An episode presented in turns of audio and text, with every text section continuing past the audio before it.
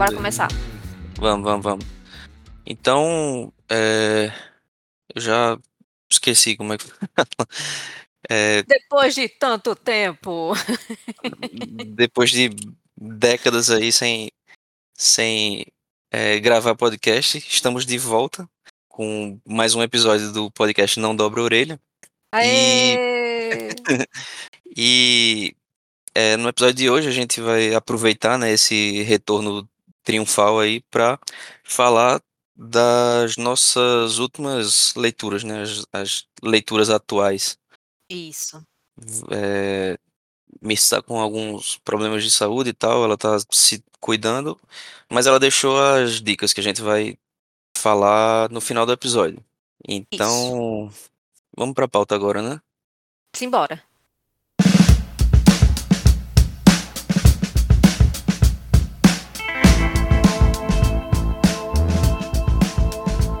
Bora das leituras. né? A gente passou esse tempo ausente, mas e aí algumas leituras vieram.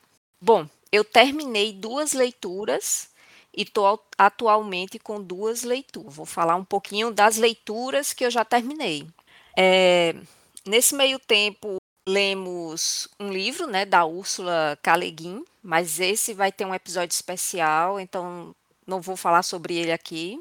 E depois eu comecei a ler o livro de Mary Poppins. Eu ganhei e é uma personagem que eu sempre gostei, assim, sempre me chamou a atenção.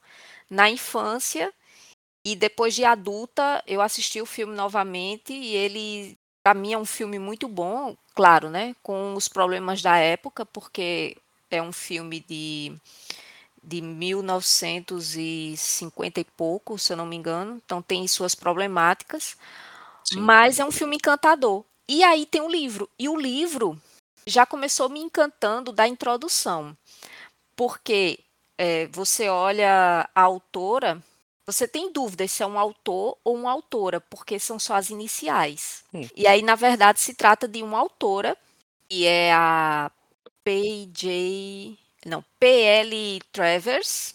Ah. E na introdução fala exatamente é, sobre ela. Por que é que ela precisou colocar essas iniciais na época que ela escreveu, é, ali no contexto da Primeira Guerra Mundial, um pouquinho antes da Primeira Guerra Mundial, ela escreveu esse livro.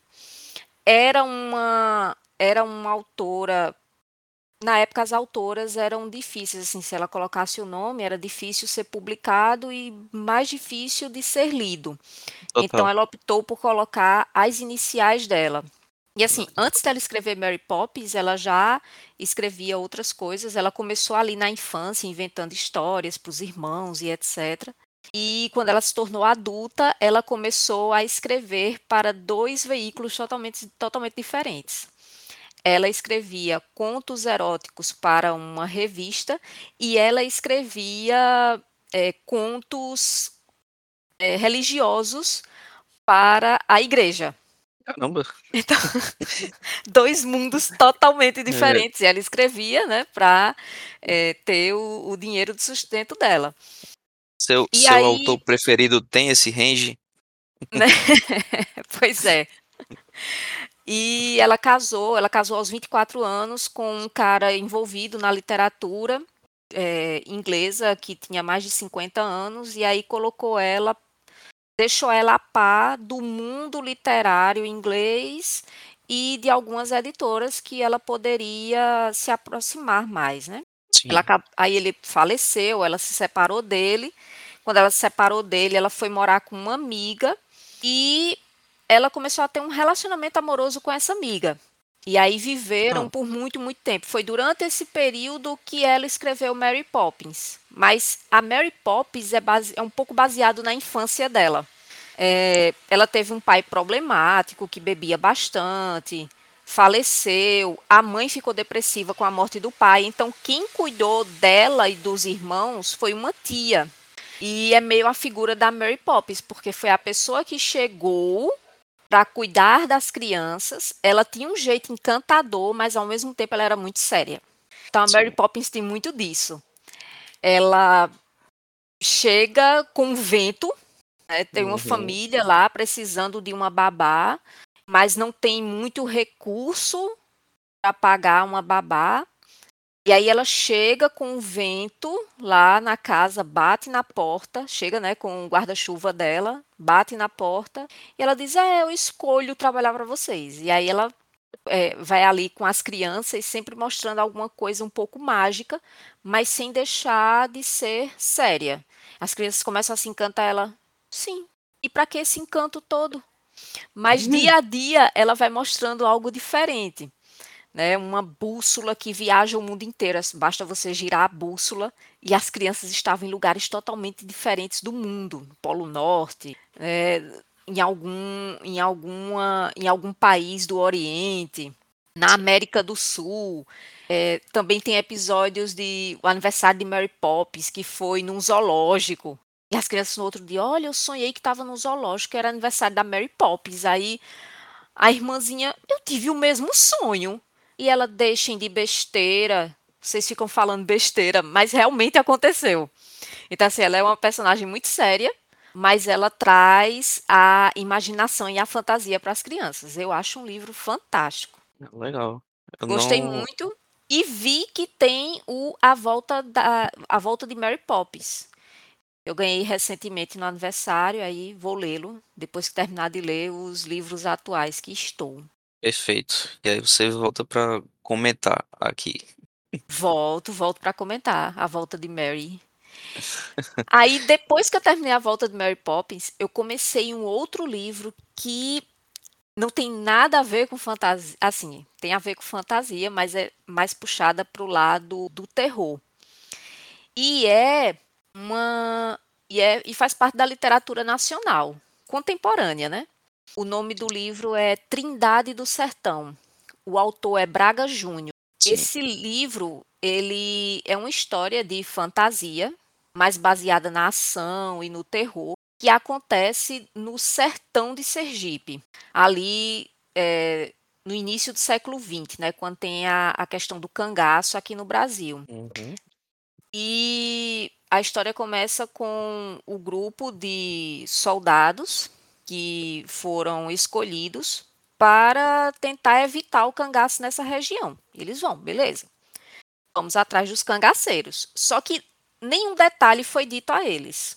E tá, a gente tá viajando, quais são os cangaceiros? Aí o chefe, né, do grupo, olha, depois eu informo a vocês, vamos até o lugar principal. Aí quando chega perto de onde eles vão começar a chegar no encalço dos cangaceiros, aí diz: olha, a gente vai atrás de um trio de cangaceiros é, que nenhuma volante, né, nenhum policial, nenhuma volante conseguiu capturar e nós somos responsáveis por isso.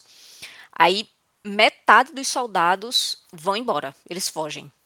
Porque Eita. é um trio de cangaceiros que não é normal.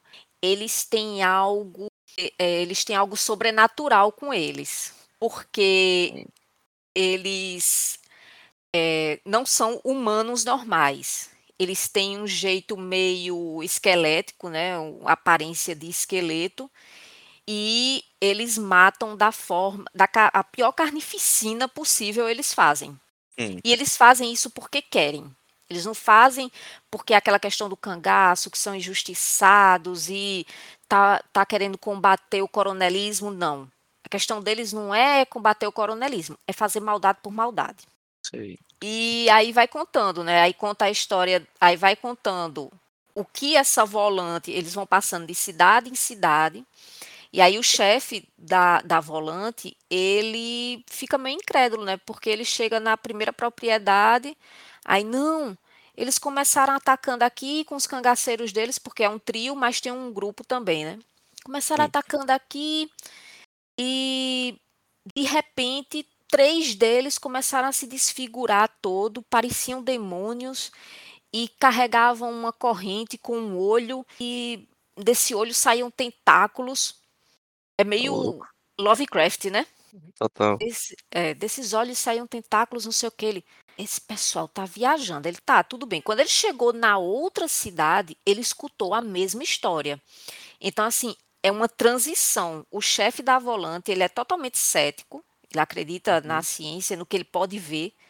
Mas aí ele, ele começa a ter que acreditar na, surpe, na superstição das pessoas para poder bater de frente com esse trio. E aí, quando ele chega a estar tá de frente com o trio, ele realmente vê que era o que as pessoas estavam falando. Aí ele tem que ir atrás de uma espada que foi usada por, é, por um cangaceiro que era beato.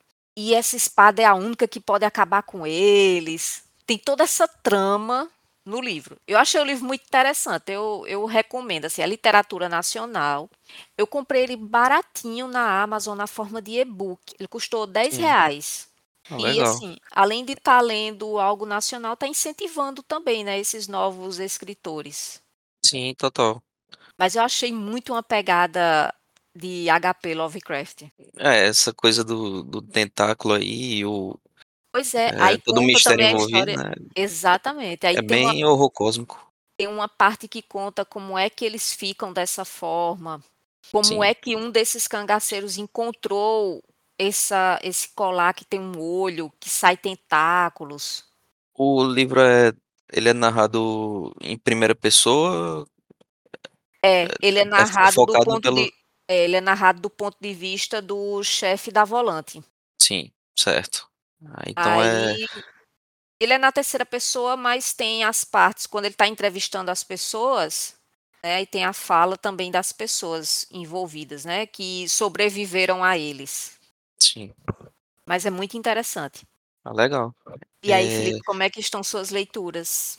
então eu vou falar primeiro de dois livros, dois livrinhos curtos que eu li mais ou menos recente, que é o primeiro deles é o Querida Combine, da Hum, au- autora japonesa Sayaka Murata. eita. E esse livro já pode servir de uma indicação específica para Mirtz.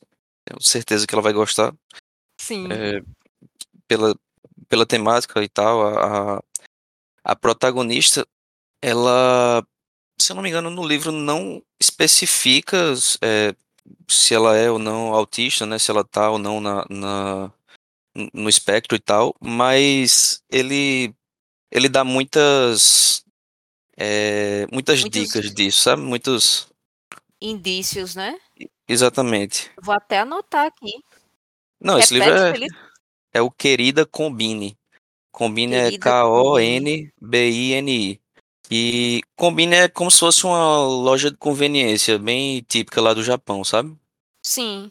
E aí, o- é, qual a relação, né, dessa da Combine com a protagonista?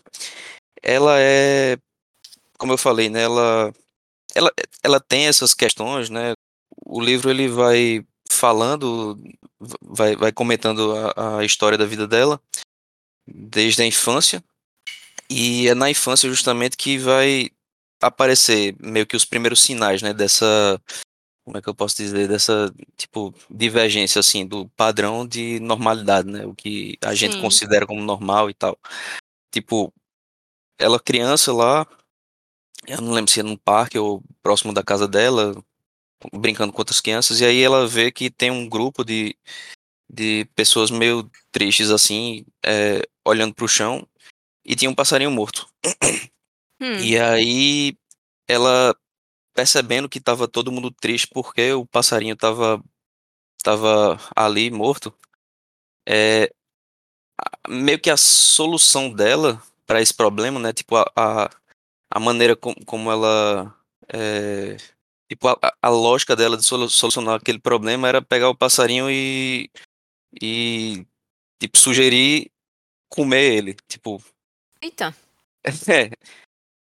tipo, a- eu, eu não lembro direito como. Desaparecer com ele, assim, o mais rápido É, possível para acabar com aquela situação. pra, pra acabar com o sofrimento do, do, do pessoal, né?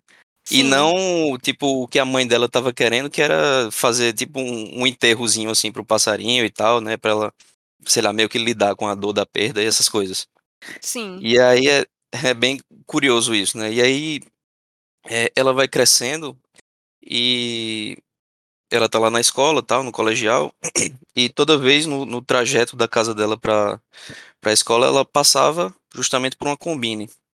Hum, E aquele lugar foi chamando a atenção dela e tal, até que ela resolve, é, tipo, entrar lá e perguntar se eles não estavam precisando de ajudante e tal. Hum. E aí ela começa a trabalhar nessa combine. Ela meio que faz é, trabalhos meio que repetitivos assim e tal, mas tipo, aquele ambiente para ela é o como se fosse o paraíso, sabe?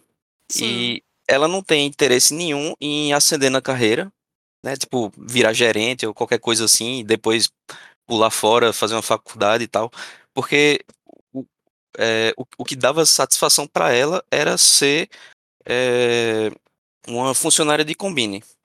Hum.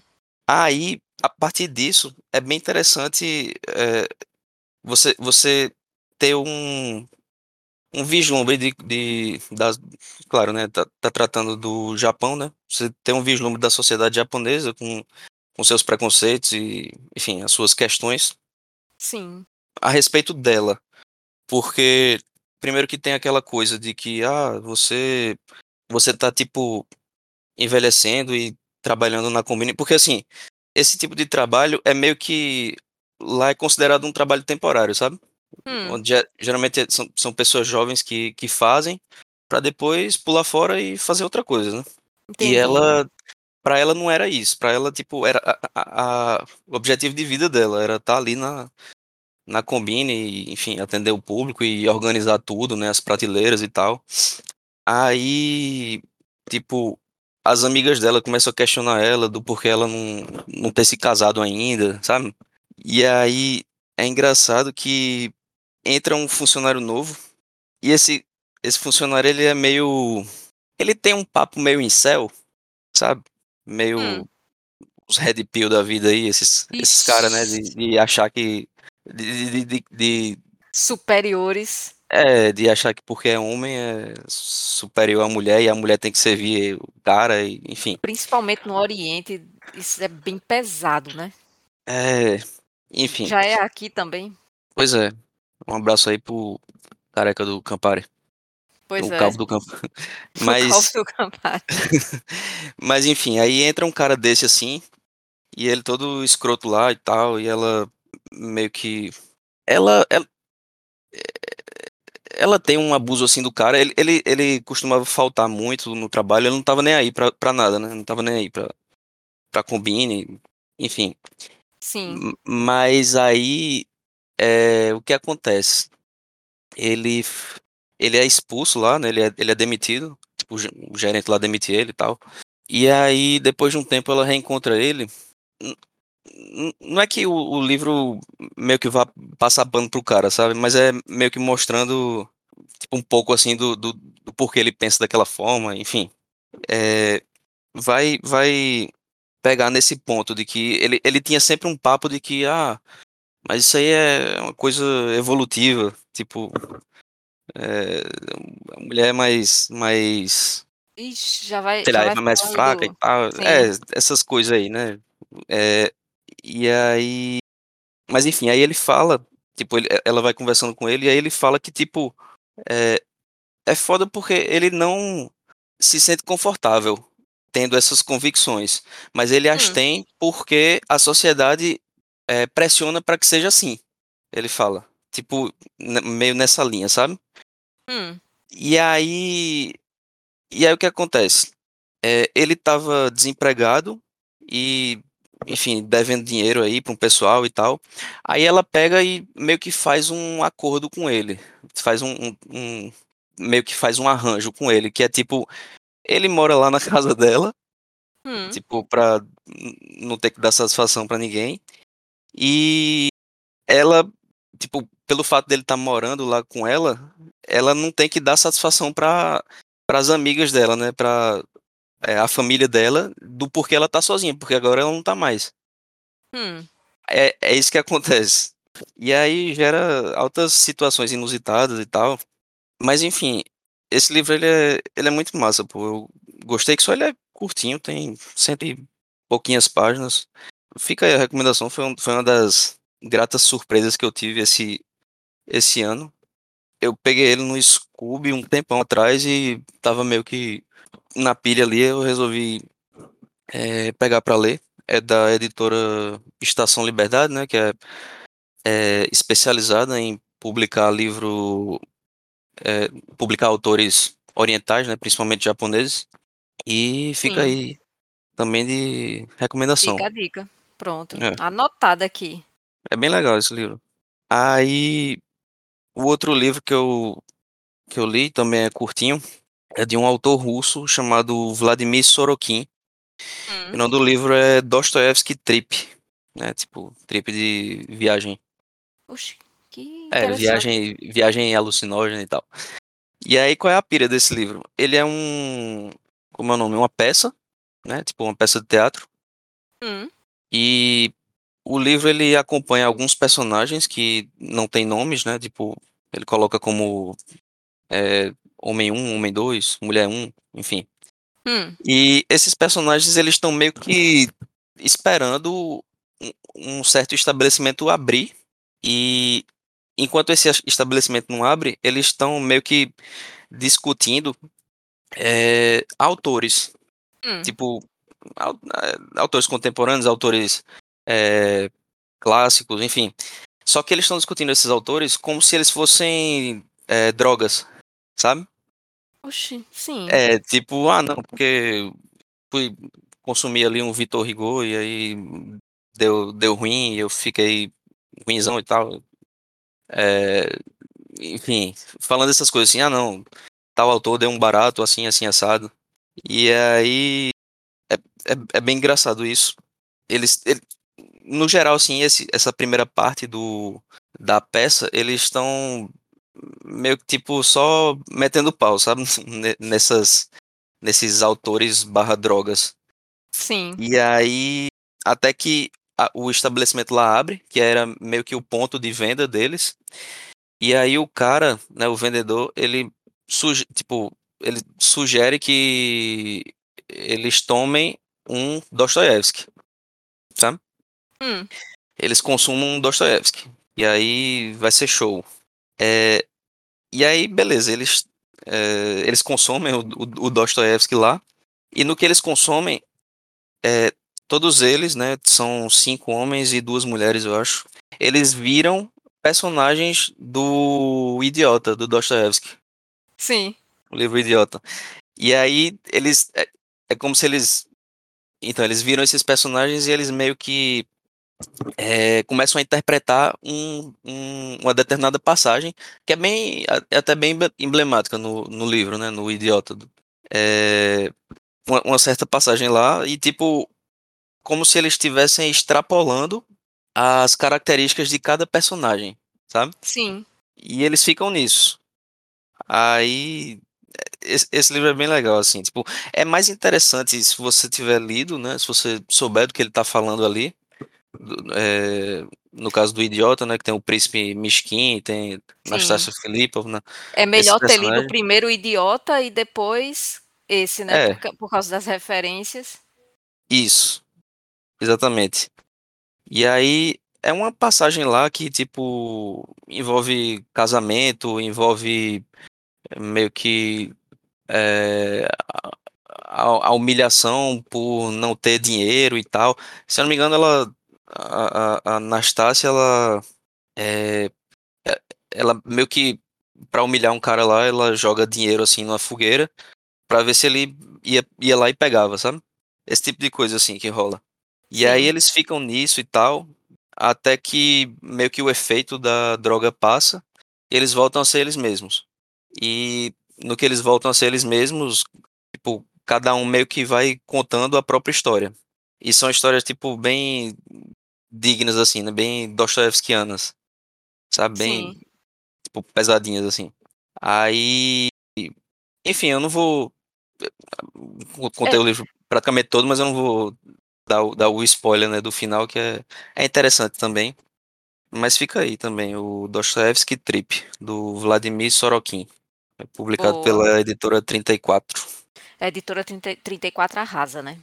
É, Eu acho que é a melhor, a melhor hoje em dia no Brasil para tradução do russo, que eles traduzem diretamente do russo para o português brasileiro. exato. É perfeita. Pois é. Antes da editora 34, a gente tinha a Cossack Naif. Sim, que também fazia era isso, né? fazia isso, mas era uma editora caríssima, assim, os livros eram muito caros. É. Ela acabou toa fechando, né? faliu. É. Falando em editora que faliu, é, eu fui ontem, eu fui antes de ontem no, lá no Sebo, atrás daquele livro que estava esgotado, porque a editora também tinha falido, o Butcher's Crossing. Só Sim. que não teve, não rolou negócio não ali. Não Eles não quiseram tinham? baixar muito o preço. Não, eles tinham, só Ah, que eles têm. Ah, é, o não, livro eles estava caríssimo e tipo, não iam baixar o preço muito. Olha, eles são Aí, terríveis de negociar valor, viu? E assim, é, vamos falar aqui, vamos falar aqui. É, eu, eu levei uns livros para lá e eles querem o preço lá embaixo, livros esgotados. Eles querem o preço lá embaixo e quando eles vão revender, o preço é lá em cima. Aí teve uns livros que eu disse, não, eu continuo com eles. Não, vamos tentar negociar de novo. Não, não, não, pode deixar. Por esse valor que vocês querem pagar, 30 reais, 50 reais, eu disse, não, eu fico com eles. é, é tipo, é, é complicado, eu entendo o lado deles, mas realmente, às vezes, É é, porque tem que manter o negócio, tudo, mas assim, competir com a Amazon é, é complicado, né? é competir com a Amazon, apesar que o sebo eu ainda vejo assim um espaço que vai durar ainda muito tempo, porque a Amazon vende livros novos, né? Sim, E o sebo, seja o sebo cultural aqui ou o virtual, né? Que tem o que tem a estante virtual, eles vão se manter porque eles têm os livros que não que não são mais editados, estão esgotados, né? Seja na literatura, seja em áreas acadêmicas, e aí elas vão se mantendo. Agora sim, elas botam o preço lá em cima. Elas compram um livro esgotado por 50 reais para revender por 300. é, o que eu queria tava mais ou menos por aí, né? 250. É, Aí, eu até tentei justamente fazer isso, né? Tipo, negociar é, livro meu que também estava esgotado para ver se se conseguia ali, mas não teve jeito não. Não, eles são difíceis. Desde o que tempo que, desde o tempo que livraria não estava ameaçada com a Amazon, eles sempre foram assim. é, Mas eu frequento o sebo, tá, gente? Eu frequento o sebo, eu gosto. É, é difícil, é difícil. é, E infelizmente tá aí, né? A livraria Leitura, não, Cultura, fechando as portas. A leitura não, sim, a cultura. é Ela cultura. fechou, primeiro fechou as portas aqui em Recife, né? Aqui do lado, em Recife, que ficava ali no. Ali é o Marco Zero, eu não sei. É por ali, nos, né? no centro, né, de Era Recife. o Paço, alguma coisa do É, Paço. Fechou. E ontem foi anunciado que fechou também a de Ibirapuera, se eu não me engano, lá em São Paulo. sim. Ibirapuera. Elas estão fechando, né? Porque é difícil manter. A É, Amazon compra vários livros da edição, coloca o preço lá embaixo, e aí as livrarias têm que comprou mais predando, caro, né? né? Porque compra em menos quantidade. Sim. Para tentar competir, teria que baixar o livro tanto quanto a Amazon, mas aí como é que vai manter o espaço, como é que vai manter os funcionários, né? É, É justamente. muito difícil. É, E a gente que gostaria de ser rico só para chegar na livraria e comprar tudo que quer. comprar a livraria, né? Comprar a livraria, entrar de carrinho. Hoje eu vou levar esse, esse, esse, esse. Eu fui, eu fui assistir um filme no Meg.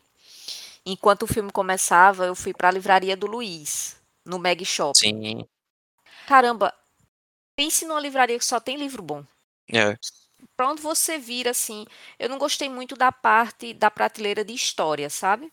hum, É, tem uns livros que eu não gostei muito, mas porque é, que, de- que não é de historiadores acadêmicos, é mais do pessoal ligado ao jornalismo e tal. sei. Os, Mas a parte de os literatura é Eduardo Bueno da vida. Exatamente. A parte de literatura, a parte de literatura paraibana, olha, é uma livraria perfeita. Eu entrei assim, eu disse, olha, eu queria estar com muito dinheiro, chegar aqui e levar esse, esse, esse, esse daqui, esse daqui. A parte de ficção científica é linda, Sim. Tem uma prateleirazinha lá da. Editora Aleph, né? Só Tem. os, os capadura lá, gigante. Ah, fique maravilhoso. Eu, ah, minha gente, olha, se vocês estiverem com dinheiro assim, eu tô com dinheiro, vou comprar livro. Não compra na Amazon não, minha gente. Vai na livraria do Luiz. Em duas É, unidades, uma no centro. E ó, ó, propaganda sem, né? sem Sem patrocínio. paga, sem patrocínio. Tem uma unidade no centro, que é maior, e tem a unidade no Meg Shopping, que fica no mesmo andar do cinema. Ah, minha gente, entra lá e dá um Faz show. a festa. É, faz a festa. Pois é. Maravilhoso. E aí, agora voltando pra tu, né? Eu acho que eu esqueci de, de falar isso. A gente combinou antes de começar a gravar que Thalita ia f- é, falar de, de dois livros, eu ia falar de dois. Aí depois voltava pra, pra ela e, e a gente ia fazer assim, Isso, né? isso. E aí, agora volta pra Thalita. Agora vamos para as nossas leituras atuais, né? Olha só, Ah, eu, a pessoa que disse eu não consigo ler dois livros ao mesmo tempo. hum, Eu falei em alguns episódios aí que eu falou, tá gravado. tá gravado. Mirtz lê sete, oito. Eu... Então, estou agora lendo dois livros. Por quê? Porque eu estou de férias. Estou de férias, Vida boa. vida boa. Então, de férias, eu estou conseguindo ler dois livros. Eu leio um de dia, assim, quando eu tenho um tempinho, né? Termino de fazer as coisas, tudo. Aí leio um de dia e leio um à noite antes de dormir, porque é sagrado, né? Antes de dormir eu tenho que ler um pouquinho. Justo. Então, eu ganhei um livro no sorteio do Scooby. Olha só, Eita, ganhei. boa. Para quem não sabe, o site que é de é a rede social de livros é o Scooby. E no Scooby tem uma seçãozinha que se chama Cortesias. Você Sim. clica nela e tem todos os livros que as editoras disponibilizam para participar dos sorteios e a própria editora envia para casa da pessoa que ganhou no sorteio. Então Uhum. disponibilizam cinco livros, tem editora que disponibilizam dez livros. Então eu sempre estou dando uma olhada e os livros que me interessam eu coloco lá, né? Participante, participante. Você clica e fica participando. Sim. E aí, teve um episódio nosso que Mirta estava lendo um livro chamado Queria Morrer, mas no céu não tem Toboqui. Teoboqui. Tô, tô Ela vai né? ouvir, ela vai ouvir isso e vai corrigir. Né, Teoboqui. É, Só que ela estava lendo em inglês porque não tinha a versão em português. Só que aí a editora lançou aqui no Brasil e aí disponibilizou para sorteio no Scooby. Eu coloquei, né? Coloquei ele e coloquei outros e também interessante, interessantes. E aí de repente eu sim. recebi um e-mail, é, finalzinho de maio, eu recebi um e-mail informando que eu tinha ganhado o sorteio no Scooby desse livro, que é Uhum. um, um livro que faz parte da literatura sul-coreana. Eu, caramba, nunca imaginei que. Eu já tinha ganhado um livro uma vez, acho que em 2016 ou foi 2017. Eu saía marcando todos os livros que estavam disponíveis e foi um livro que eu não gostei muito de ter ganhado, sabe? Aham. Não gostei Tu muito dele. Lembra, tu lembra quantas pessoas estavam participando do sorteio? desse agora. Sim. Ah, quando eu marquei tinha mais de 3 mil. Olha aí. É, é, é, é quase loteria, só não é loteria É. porque loteria é. O impossível é muito grande. Mas assim, é muita gente e eles fazem esse sorteio aleatório, né? Uhum. E ganhou eu e mais mais cinco pessoas, se eu não me engano, cinco, seis pessoas. Porque isso é a listinha, né, de todos que ganharam. E além de sair a listinha, eles mandam um e-mail informando que a pessoa ganhou. Depois eles mandam um e-mail com o código de rastreio dos correios quando eles enviam o livro. E é tudo bem Sim. direitinho. Você fica você fica monitorando, né, se os correios vão entregar, em, eita, entregar encomenda, essas coisas todas. Então Sim. Aí eu ganhei esse, eu disse, não, não acredito, vou começar a ler.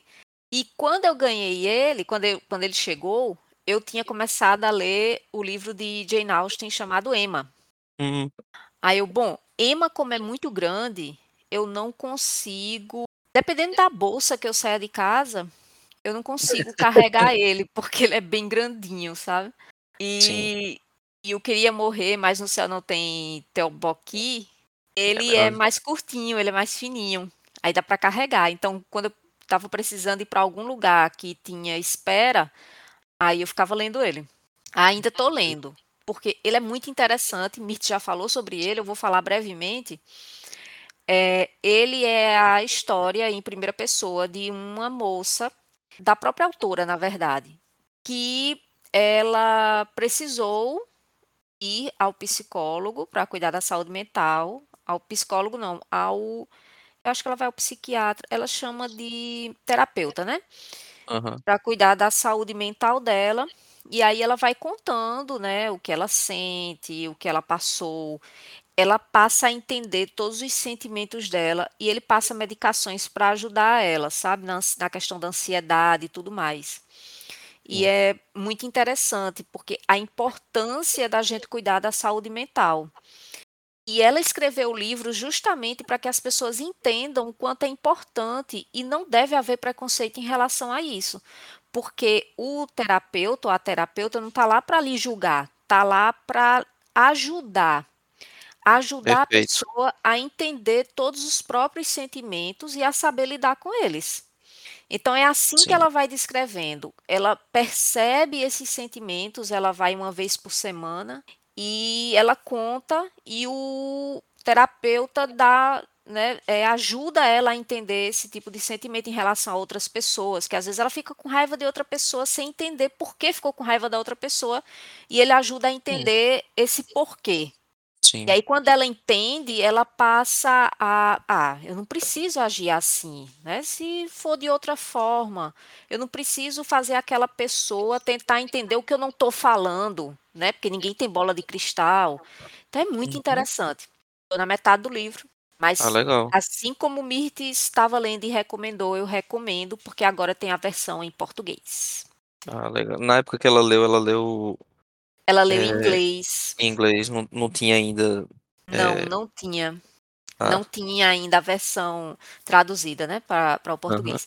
E é interessante porque a autora, ela disse que tá assim espantada, porque foi um livro que ela escreveu que ela achava que nem ia ter muita venda e começou ali fazendo sucesso na Coreia do Sul. De repente ele se espalhou pelo por, por alguns países ali do Oriente Hum, e foi até o Ocidente. Assim, ela disse que ficou pasma quando começou a tradução para o inglês. Aí Sim. ela, caramba, Assim, foi um, um relato pessoal para tentar ajudar as pessoas e já estão traduzindo para o inglês. E agora tem em português, né? É, Para os leitores brasileiros se deliciarem, porque é importante, ainda tem muito preconceito, né, em relação à saúde mental. Tem preconceito, tem a questão também que é caro, os lugares que oferecem gratuitamente têm filas de espera enormes. Então, assim, sim. a Mas as é, políticas públicas também não ajudam, né, com relação a isso.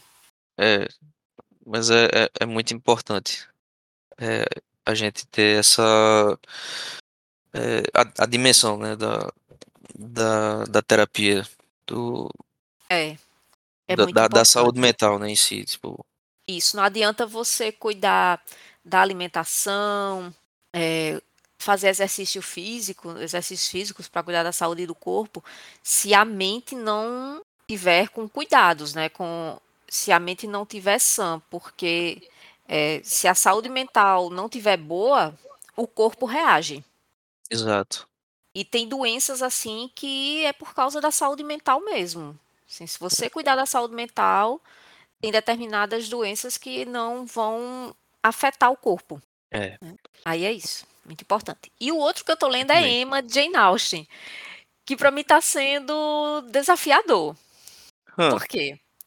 É, eu sou acostumada com a leitura de Orgulho e Preconceito e Razão e Sensibilidade, que são os meus livros preferidos de Jane Austen, né? As personagens que ela escolhe, né, que geralmente são pessoas que já vêm de uma família que está em decadência e tem que lidar com o restante da sociedade e tal. Mas uhum. Emma é o oposto. Hã, Emma é uma personagem de Jane Austen que faz parte da aristocracia rural inglesa.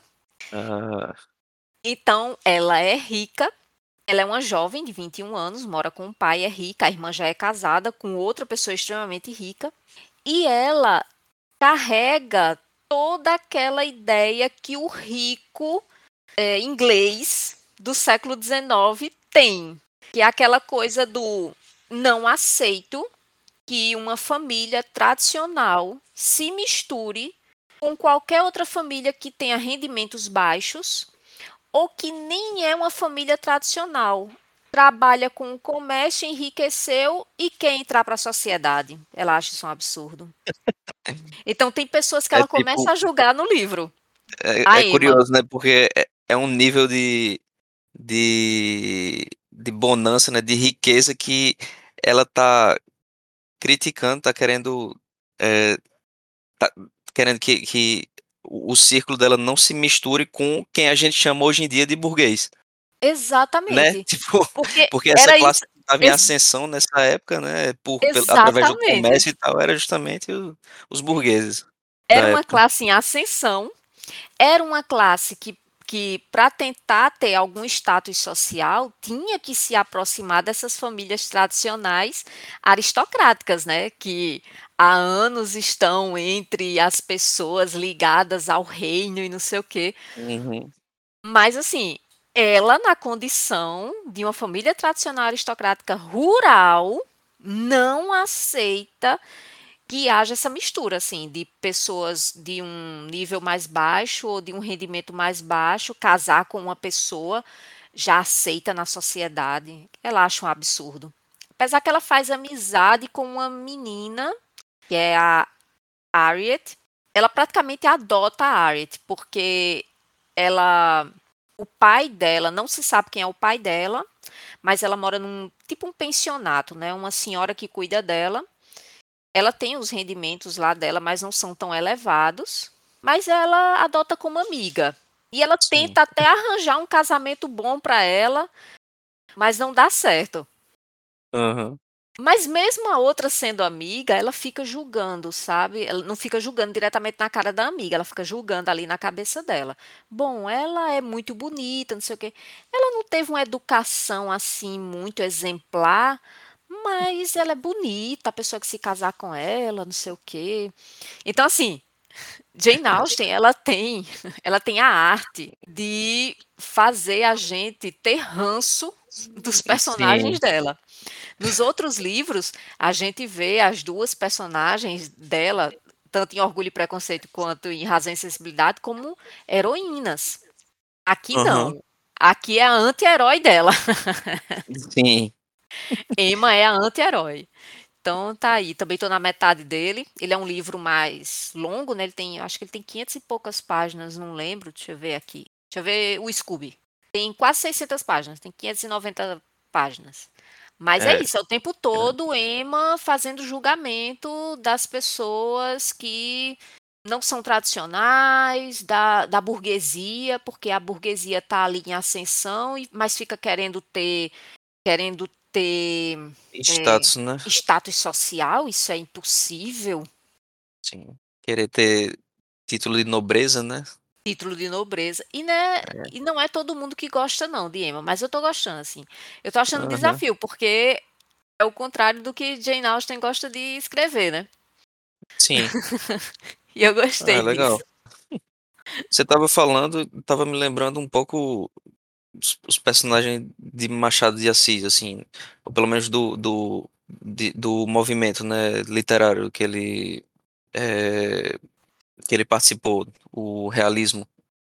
Sim, E tem um pouco disso, assim, né, de, são, são personagens complexos e tal, e, enfim, mostrando essas facetas também negativas, né, do, do, do ser humano e tal. Isso trazendo para a aristocracia brasileira, né? Porque é aquela Exato. elite, é É, aquela elite que se diz herdeira do colonizador. uhum. Tem, dá, dá para fazer alguns, traçar alguns paralelos, né, entre essa aristocracia rural com o, o, o pessoal do latifúndio aqui, talvez, É, com a aristocracia latifundiária brasileira. Sim, brasileira. É, sim. Dá para fazer esse é. paralelo. É. Pois pronto, Eu, essas foram as minhas duas leituras atuais. muito boas. É, e aí, voltando para mim, eu vou encerrar agora falando de dois quadrinhos que eu li. Hum. É, o primeiro é do Marcelo Quintanilha, que é um cara sensacional. Ele escreveu, é, é, no caso ele escreve e desenha, né, os quadrinhos dele. Sim. E ele fez o Tungstênio, e depois também virou filme e tal, e fez o é, Talco de Vidro. São Sim. tipo duas obras sensacionais assim, né, para quem pra quem gosta de quadrinho e tal. O, o, o Quintanilha, ele como é que eu digo, velho? Ele tipo consegue, sei lá, trazer a, a, a realidade de uma forma muito muito muito própria assim para os quadrinhos, sabe? Tipo, para os tanto, quadrinhos. Tanto no, no traço dele, é, que também vai mudar, né? Depend, de acordo com, com, com é, a HQ que ele, que ele tá se propondo, mas uhum. também do, do, do, roteiro e da, dos maneirismos dos personagens, né? Da forma de falar, do sotaque.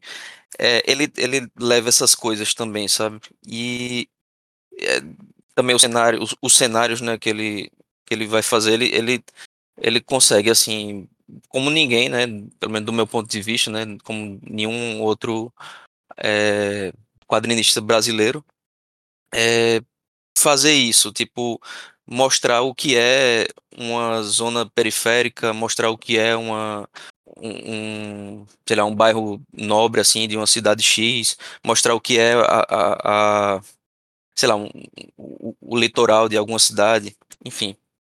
E, e ele é muito, ele é muito foda nisso e não à toa ele ganhou já, acho que duas vezes o prêmio Anguleme, que é que é uma premiação europeia, né, de, de quadrinhos e tal. Então ele é bem aclamado lá fora. E, e assim, tanto, tungstênio e talco de vidro são, é, eu acho que as, as obras mais conhecidas dele, né? São, são muito bons. São sensacionais ao ponto de, tipo, eu comprei esse quadrinho achando que, não, ele é, dificilmente vai conseguir superar o que ele fez nessas hum. outras. E, tipo, eu acho que é a minha preferida dele, o Escuta Formosa Márcia. É show de bola isso aqui. É, tem pouquinhas páginas, cento e, 125. E basicamente a história vai acompanhar a período na vida de uma enfermeira. É, eu não lembro agora se ela é carioca, acho que é. E tipo o dia a dia ali dela e tipo os conflitos que ela tem com a filha dela, que meio que não tá nem aí pra nada e se envolve com um traficante e é toda escrota lá, mas aí tem o marido dela que também é, ele, ele dá um certo suporte a ela e, e fica nessa. Aí tem toda uma trama envolvendo esses personagens. E, e, é isso, tipo, mostrando o dia a dia dela e as preocupações dela, é, preocupação com, com, a, com, essa filha dela, enfim.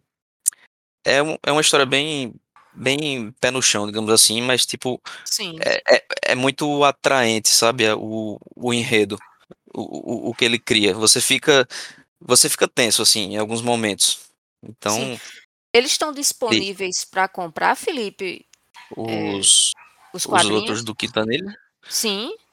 Eu acho que. Ou é mais difícil de encontrar? Não, eu acho que eu acho que é até tranquilo de encontrar. Deixa eu ver aqui rapidão.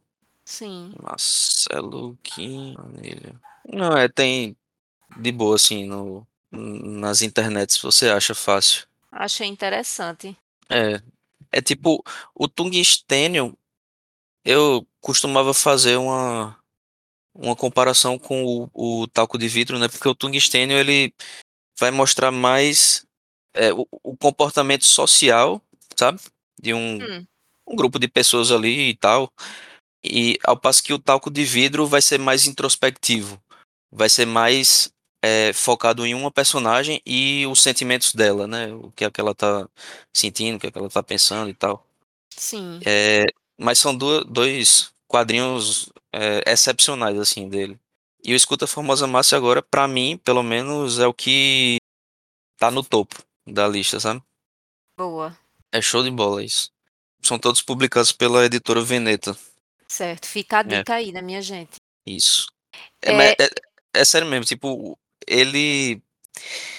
É, não é, não é por, por ser autor brasileiro, mas tipo, ele é um dos melhores autores no geral, assim, sabe? De, de, de quadrinhos. Esse cara é foda. Sim, sim. Eu tive a, a oportunidade de pegar a- o rabisco dele, né? Porque a gente, quando vai. A gente não pega autógrafo com um quadrinista, a gente pega o, o rabisquinho dele ali. Pega o rabisco, isso. É. Pois é. Ele participa de eventos, Felipe? Tipo o quê, assim? É, esses Eu eventos que tem participo. mais, mais, é, mais ligados ao mundo nerd, né? Que às vezes participam os quadrinistas e tudo Ah, eu mais. acredito que ele de vez em quando vai pra, pras comic, é, sei lá, CCXP da vida, essas coisas assim. Sim, É, quando eu, quando eu me encontrei com ele foi, tipo, é, na, na época que Manassés tinha a, a Comic House ali na esquina sim, 200, aí ele sim, meio que foi fazer uma sessão de autógrafo. Foi boa. ele e foi o Wagner William, que também é outro autor da, da editora Veneta. Sim, E aí, enfim, ele foi acho que umas duas vezes lá, boa. mas faz tempo. Mas é isso. Leiam Marcelo Quintanilha, que vale muito a pena. Isso, pessoal. Fica de olho aí para ver se ele aparece em algum evento. Você já pega um, um rabisco.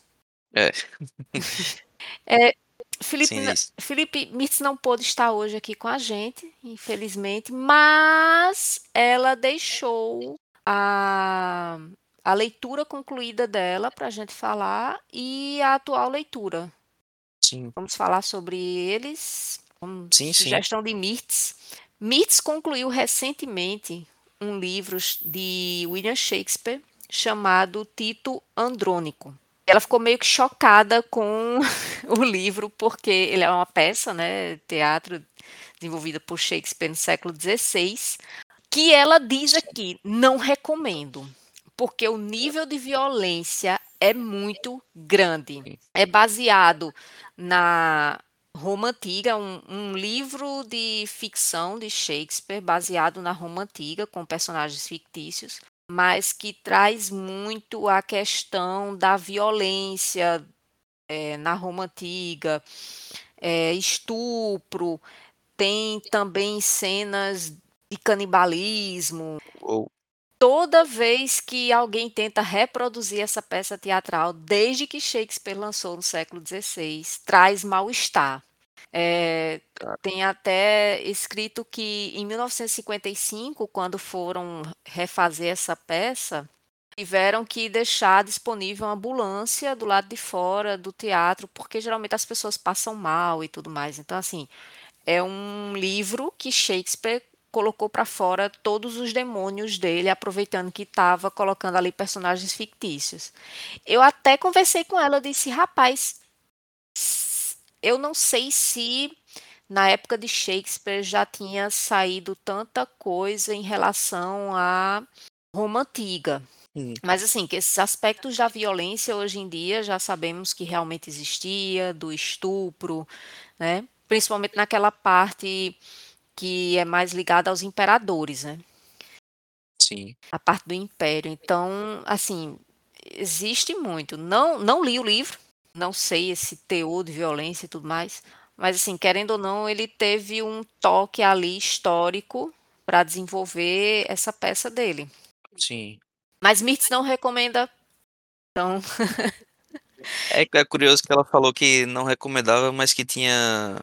é, como foi que ela falou? Que tinha achado bem. Não sei se achado bem escrito, alguma coisa assim. É, é bem escrito, né? Mas ela disse que teve que dar pausa diversas vezes, porque lendo e querendo passar mal. Ela falou que foi a melhor leitura da obra completa até o momento. Isso, a melhor leitura da obra completa. Em compensação, ela disse que Murakami fica no chinelo, Eita. lá com a descrição dos gatinhos, né? Ah, sim, sim, sim. Né? Da violência com os gatinhos, não é nada. Hum, Pode E a crer. leitura atual dela é Amêndoas, que faz parte da literatura atual sul-coreana, de Won Pyong-soo. Desculpa, Mitz, eu não sei pronunciar. Won Pyong-soo. Aí ela tá com 25% de leitura, mas ela já tá amando o livro. porque ela está se identificando bastante com o personagem que tem um, que tem o chamado Alex, é, alexitimia. Hum. Alexitimia é quando a pessoa ela não consegue despertar determinados sentimentos e, consequentemente, ela não percebe esses sentimentos nas outras pessoas.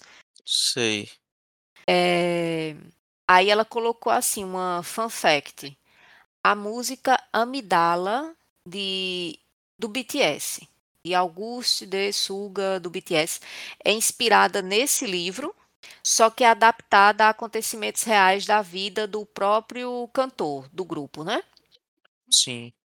Aí ela também recomenda o vídeo dessa música para quem quiser no YouTube.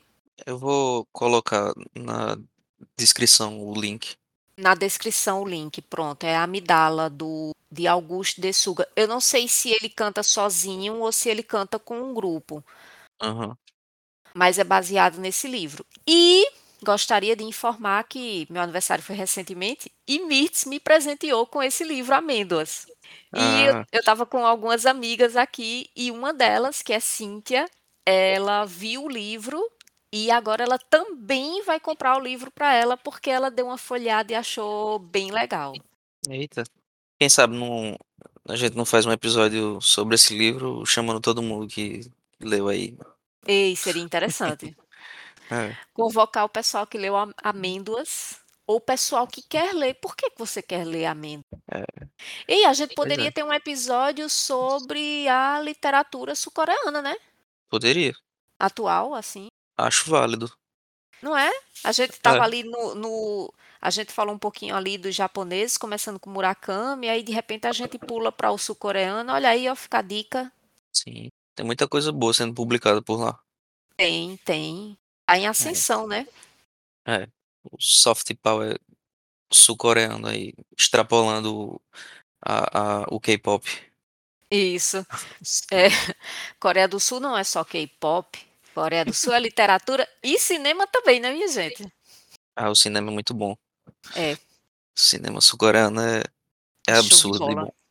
Pois é. É, sim, aí só pra encerrar, é, faltou eu falar de um do outro quadrinho que eu tava lendo, Sim. é, que é o A Marcha, do John Hum. Lewis. Sabe quem é John Lewis, Thalita? Conhece? Não. Tem outra, tem outro quadrinho dele mais famoso? Não, então, ele não é um quadrinista. Ele é, na verdade, um congressista americano que participou das, das marchas lá de Mentira. Washington com o Martin Luther King. E aí, Caramba! junto com. É, acho que um dos, dos caras do, desse quadrinho é um assessor dele e o outro é, é desenhista mesmo. Ele passa a relatar a história da vida dele em forma de quadrinho. Puxa, Felipe, eu já quero. E aí é, foi, foi bem ovacionado lá fora, né? Ganhou National Book Award, enfim. E a marcha é, é dividido em três volumes. Tipo, é, eu lembro de ter visto no Sebo Cultural o primeiro e o segundo, e tava barato, Sim. só que não tinha um terceiro. E aí, quando foi um tempo atrás, apareceu pra mim promoção somente do terceiro, tipo 50%, alguma coisa assim.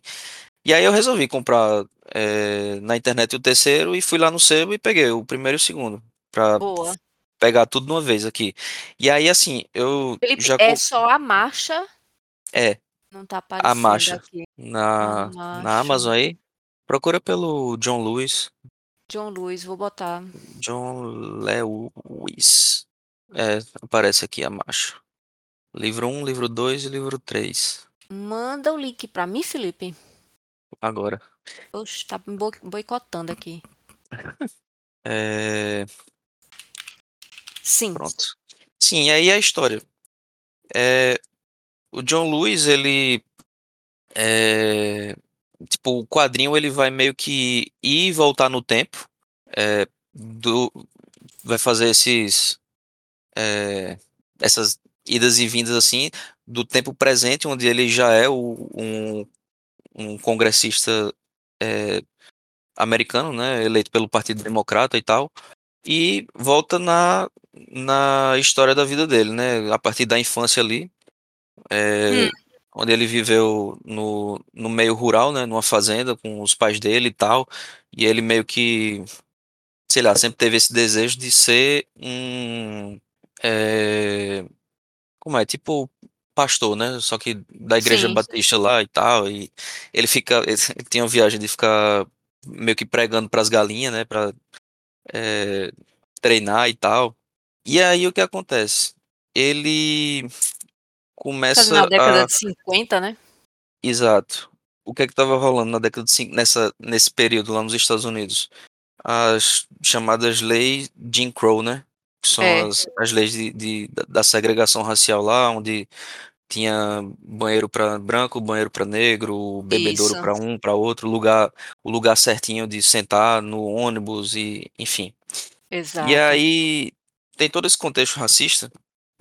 É, o, o John Lewis, ele tipo achava curioso como, apesar dele ter esse desejo, né, de virar um, um, um pastor e tal, é, ele ficava meio frustrado com a pregação do, do, de alguns pastores ali do, do meio dele, que sempre falavam em injustiças, mas sempre é, apontando para o passado e não para as injustiças do presente, sabe? Hum, Até que ele ouviu na rádio o discurso de um de um, de um, de um cara da Igreja Batista chamado Martin Luther King.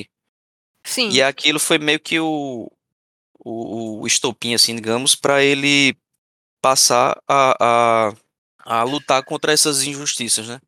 A, a- as injustiças raciais do- dos Estados Unidos desse período, né? Lutar contra as leis de segregação.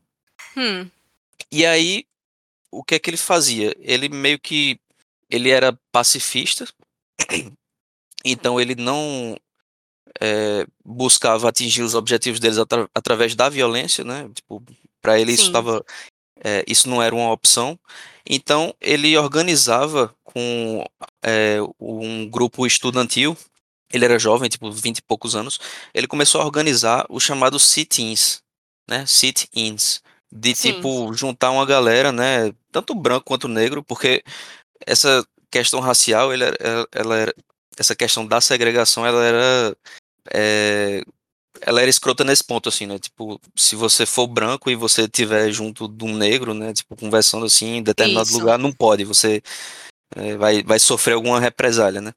isso, E aí, enfim, ele juntava esse pessoal para meio que só ir para os, é, sei lá, restaurantes, para os lanchonetes, esses lugares onde tivessem aqueles banquinhos de balcão Pra você sentar e pedir comida, né? E aí eles faziam isso, de sentar e, tipo, ficar lá de boa e tentar ver se a- alguém atendia eles. é, enfim. E era isso. É, porque não podia, né? Tipo, esses lugares era é, expressamente proibido fazer isso. E foi dessa forma que ele- eles foram pressionando para ver se havia alguma mudança na legislação, né? Foram pressionando as autoridades locais, enfim. E, e e tentando entrar em contato com é, as instâncias mais tipo, superiores de poder, né? Ele, fa- eles têm muito. tipo, isso é no começo, né, da vida dele. Ele, ele se sim, ferrou pra caramba, assim, né? Sofreu altas violências é, no ponto de, tipo, dele ir pra um, um local desse e eh, a galera meio que trancar eles lá dentro e é, acender fogão assim para tipo é, para eles se se intoxicarem né com a fumaça e tal. É, e aí era enfim. terrível o preconceito, terrível, era. terrível. e aí é, assim ainda é muito forte lá nos Estados Unidos né? É, é é um país altamente racista só não tem é, essa, essa questão da, da legislação foi é, superada né por conta des- desses é, dessas pessoas né que que que impulsionaram bastante. Isso, impulsionaram pelo, pelo justamente né, o movimento dos direitos civis. E aí é, é, é- é fantástico assim a história da vida do cara e tudo que ele sofreu. E aí é, é interessante mostrando tipo os contatos que ele que ele foi tendo, né? Ele chegou a, a, É, como eu falei, né, ele marchou com Luther King e tal, mas ele, é, bem antes, ele entrou em contato com ele para ver se ele não, não conseguia processar a universidade, eu não lembro agora do estado, não sei se era o Mississippi, é, que não estava querendo aceitar ele. Enfim, e aí. era um dos piores. É, Mississippi era horrível, né? Tem aquele Georgia, filme, né, Mississippi é. Burns. Isso. É, e aí, enfim, é, ele foi se organizando é, e, e, é interessante no quadrinho que mostra também tipo o movimento como um todo, assim, mostra os principais personagens, vai falar do caso do Emmett Till, né, que é o é uma das histórias mais escrotas que tem lá, é, de um jovem negro que supostamente teria assobiado para uma, uma moça branca, e aí ela hum. meio que falou isso para dois caras, e esses caras assassinaram ele, jogaram ah. no rio, enfim. E é, e aí o que aconteceu depois? Tipo, o rosto dele tava desfigurado, sabe? Sim. É, enfim, por causa do inchaço até, né? Da, da, da putrefação ali. E a mãe desse cara, né? Desse, desse jovem, ela decidiu, tipo, num ato político até, né? Fazer o velório do filho com o caixão aberto, para que todo mundo é, tivesse a oportunidade de ver o que fizeram com o filho dela. Sim. E, enfim, ele fala desse desse caso, ele vai falar do caso da, da Sarah Parks, né, do que sentou no, no, no assento da pra, Rosa. Isso. É da Rosa Parks, perdão. Isso. Que, que no caso ela, ela não teria se levantado, né, do de um assento quando foi é, requisitada, né, por uma pessoa branca e tal lá no, isso. no ônibus, enfim. E e é isso, é tipo. É pesado, né? Porque. Demais. É, é, é muito escroto o racismo, tipo, o, o, o cara vê assim. Como é que uma sociedade chega nesse ponto, né? De. De, de segregar e de, enfim, afastar, isso. né? Uma, é, um grupo de pessoas por conta da, da, da cor, né? Da pele, enfim. É, e, é, e é isso, é tipo, esse é o primeiro o primeiro volume, né, que eu terminei de ler, e eu já tô no segundo e, tipo, só mantém um nível, o alto Sim. nível, no caso. É muito bom mesmo, eu recomendo Baseado mundo. em experiências pessoais, né? Isso. Perfeito. E aí, a... com isso a gente encerra, né, as nossas leituras. Isso. Atuais e a gente passa agora para as recomendações, né, as nossas diquinhas. Isso, as nossas dicas nos episódios. É. E aí, Thalita, tu tens alguma coisa já em mente para compartilhar com os ouvintes? Sim, eu tenho assistido alguns filmes, né? Aproveitado também para assistir filmes é, de streaming. Boa. E teve um filme que me surpreendeu, apareceu para mim na no Prime, na Amazon Prime, apareceu lá como recomendação, comecei a assistir e eu achei o filme maravilhoso. A nota dele, para quem tem filmou, não é muito boa, não. É 3,4. eu não entendo porque esse povo deu nota tão baixa. É um filme excelente. O filme se chama Cadê Você, Bernadette? É um ah. filme com Kate Blanchett. Já começa maravilhosamente, né? E ela é uma arquiteta famosa porque a arquitetura dela é baseada na arte, então ela não, ela não simplesmente desenvolve um prédio, uma casa, não. Ela traz elementos artísticos às obras dela e ela é famosa e tudo mais, só que ela está morando num, ela saiu de Los Angeles, foi morar numa cidade mais afastada, uhum. comprou uma casa que funcionava como é, que funcionava como espaço como uma escola, sabe? Um hum. orfanato. É mais ou menos como um orfanato, mas estava inativo e ela resolveu comprar. Ela tem, ela é rica e tudo mais. O marido dela trabalha para a Microsoft porque desenvolveu um software lá e tudo mais. Só que assim, a, a vida social dela não está nada boa, assim. Ela não está psicologicamente muito bem. E o filme vai mostrar por que é que ela, uma arquiteta famosa, não está psicologicamente bem. E aí o filme vai trazendo um pouco de humor, mas é aquele humor mais dramático, sabe? Sim. Mas o filme é perfeito, o filme é muito bom, minha gente. Acreditem. Quem tiver É, Amazon no, Prime aí, no IMDB até que não tá tão baixa a nota, né? Tá tipo 6.5 de pois 10. é, e o, e o IMDb é No IMDB bastante é, é bem exigente, né? criterioso, né? Com, com É. essa coisa das notas, né? E assim, Então, ela ela se nega a, fazer terapia e tudo mais, porque ela não está entendendo como é que ela chegou àquele nível, assim. É a casa que ela comprou, ela fica tentando ajeitar, mas aos poucos, sabe? Ela não tem muita motivação para estar ajeitando. E quando ela precisa interagir socialmente, ela é péssima. Ela não consegue. Ela prefere ficar reclusa. Tem uma vizinha que tenta conversar com ela, tudo, não dá certo. Aí pede para ela cortar umas plantas. Ela até atende o pedido da vizinha, só que como tirou as raízes da planta e a casa fica no e o jardim dela é mais alto do que a casa da vizinha, aí tem uma enxurrada depois que chove, e a culpa nem é dela, porque foi realmente a vizinha que pediu para cortar.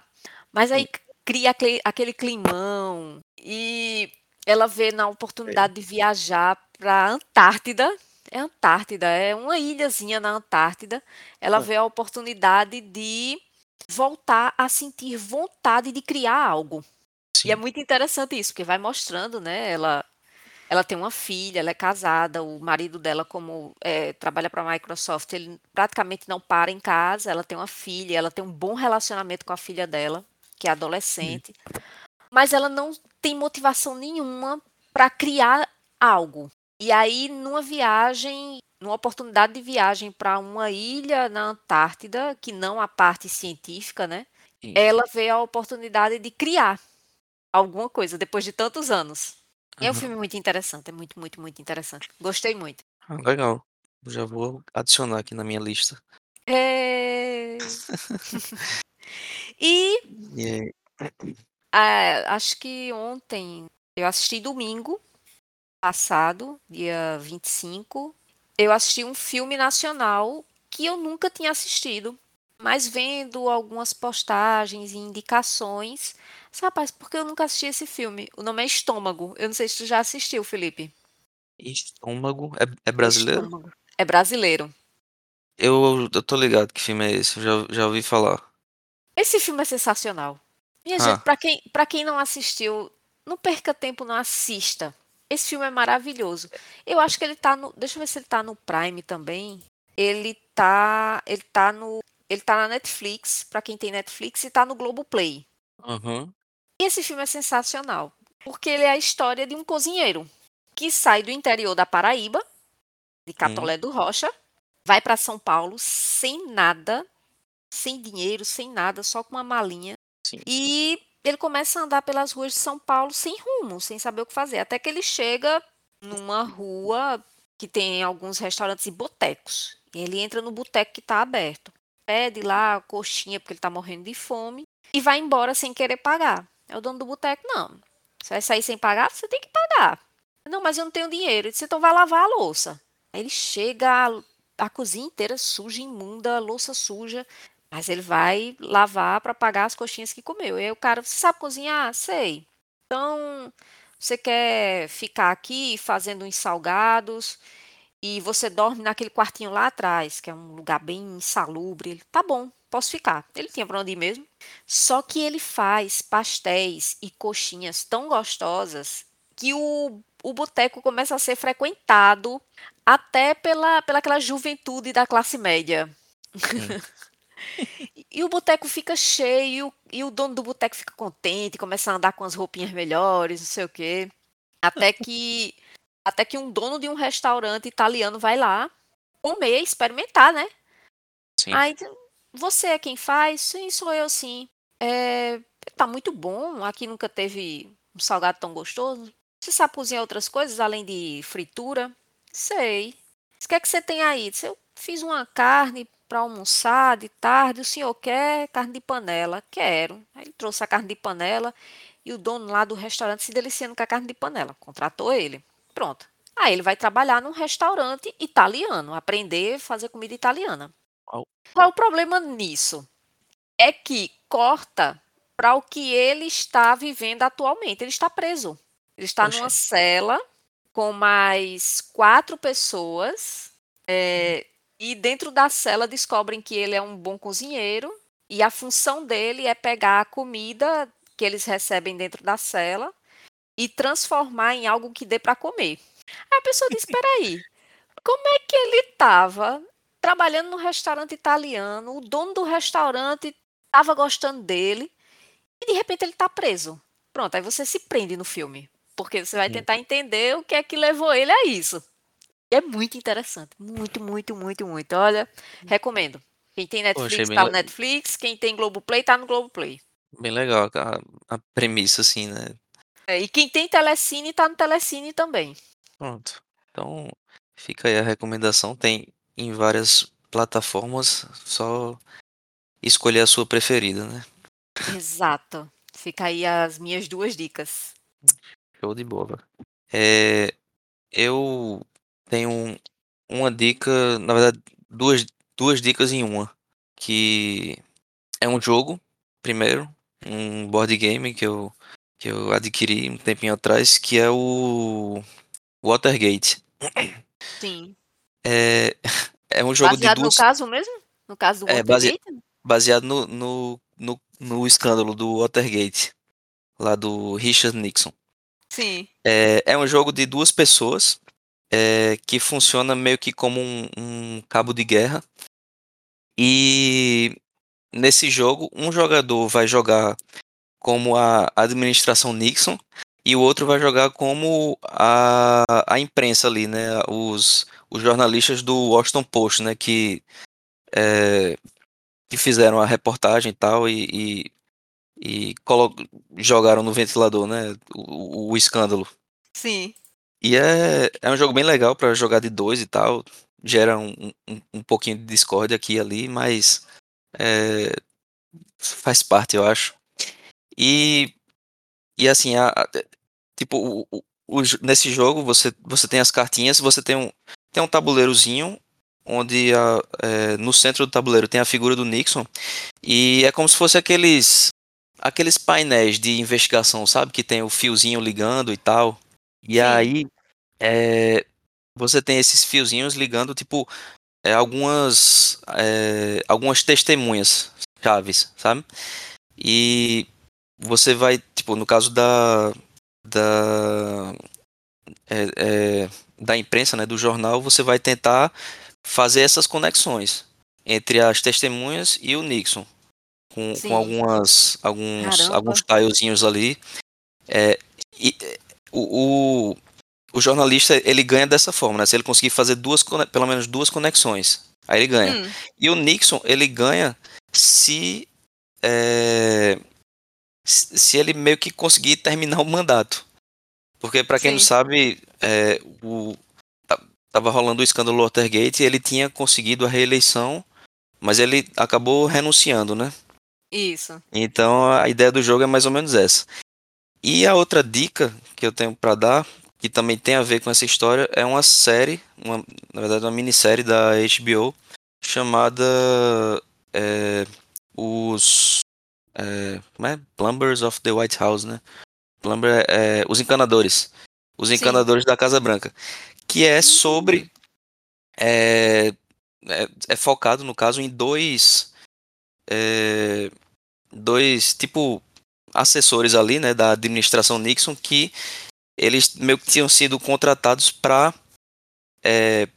no primeiro momento para tentar evitar os vazamentos de, de sei lá de, de, de informações que pudessem comprometer o, o, o governo, sabe? Hum, começou com isso, mas tipo, e, e, tipo assim, os, os, os caras usavam uns é, os recursos mais escrotos do mundo, assim, né? Tipo, invadir é, consultório do terapeuta do cara que tava. É, tava. tava do whistleblower, sabe? Do cara que tava é, publicizando o- o- os documentos sigilosos. Pra, tipo, pra querer meio que descreditar o cara, né? Ó, tá vendo? Ele é louco aqui e tal. Era nesse nível. sim. E aí, tipo, esses caras, um era ex-agente do FBI e o outro era ex-agente da CIA. É, os dois com também um histórico é, complicadíssimo, assim, né? Cada um em seu respectivo nicho. Mas aí, o, o que é o escândalo em si, né? Do, do Watergate? É, o Watergate, para quem não sabe, era um, um, tipo um complexo de escritórios e hotéis, Isso. enfim, lá nos Estados Unidos, onde é, tava, ia rolar a convenção do Partido Democrata, que era rival do Nixon, né? O Nixon Isso. era republicano. E aí, o que é que o, que o que foi o escândalo? Foi tipo esses caras, né? Esses é, encanadores, né? É até curioso, né? O nome encanadores, porque eles evitavam os vazamentos. É, eles meio que tipo invadiram lá o o comitê, né, no caso do Partido Democrata, nesse, nesses hotéis do, do Watergate para tentar é, achar alguma informação sigilosa, para tentar implantar a câmera. E assim, é, a história é, é, bizarra assim, né, do, do, do escândalo. E, e também é meio engraçado, assim, tipo, como os caras foram meio burrão, assim, né, de tipo, eles tinham conseguido en entrar lá umas três vezes, aí na quarta vez teve que voltar lá de novo porque a câmera não deu certo e, e aí eles acabaram sendo, sendo pegos. Isso. E, e assim, é, é, é, bizarro, né? Tipo, política americana é, é, é coisa de outro mundo também. Pois não é. Só, não é só no Brasil, não. E aí, e fica aí de recomendação, né? Tanto o jogo quanto a série. A série é mais acessível, né?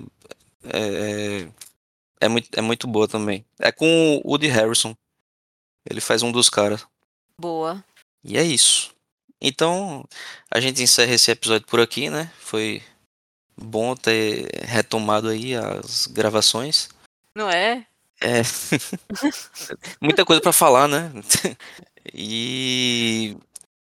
É, Sim, aqueles recadinhos de sempre, né? Sigam a gente nas redes sociais aí, arroba não dobra orelha, tudo junto no Instagram.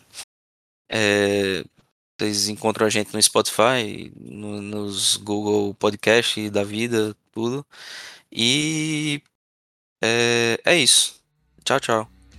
Tchau, tchau, pessoal. Até a Valeu. próxima. Até.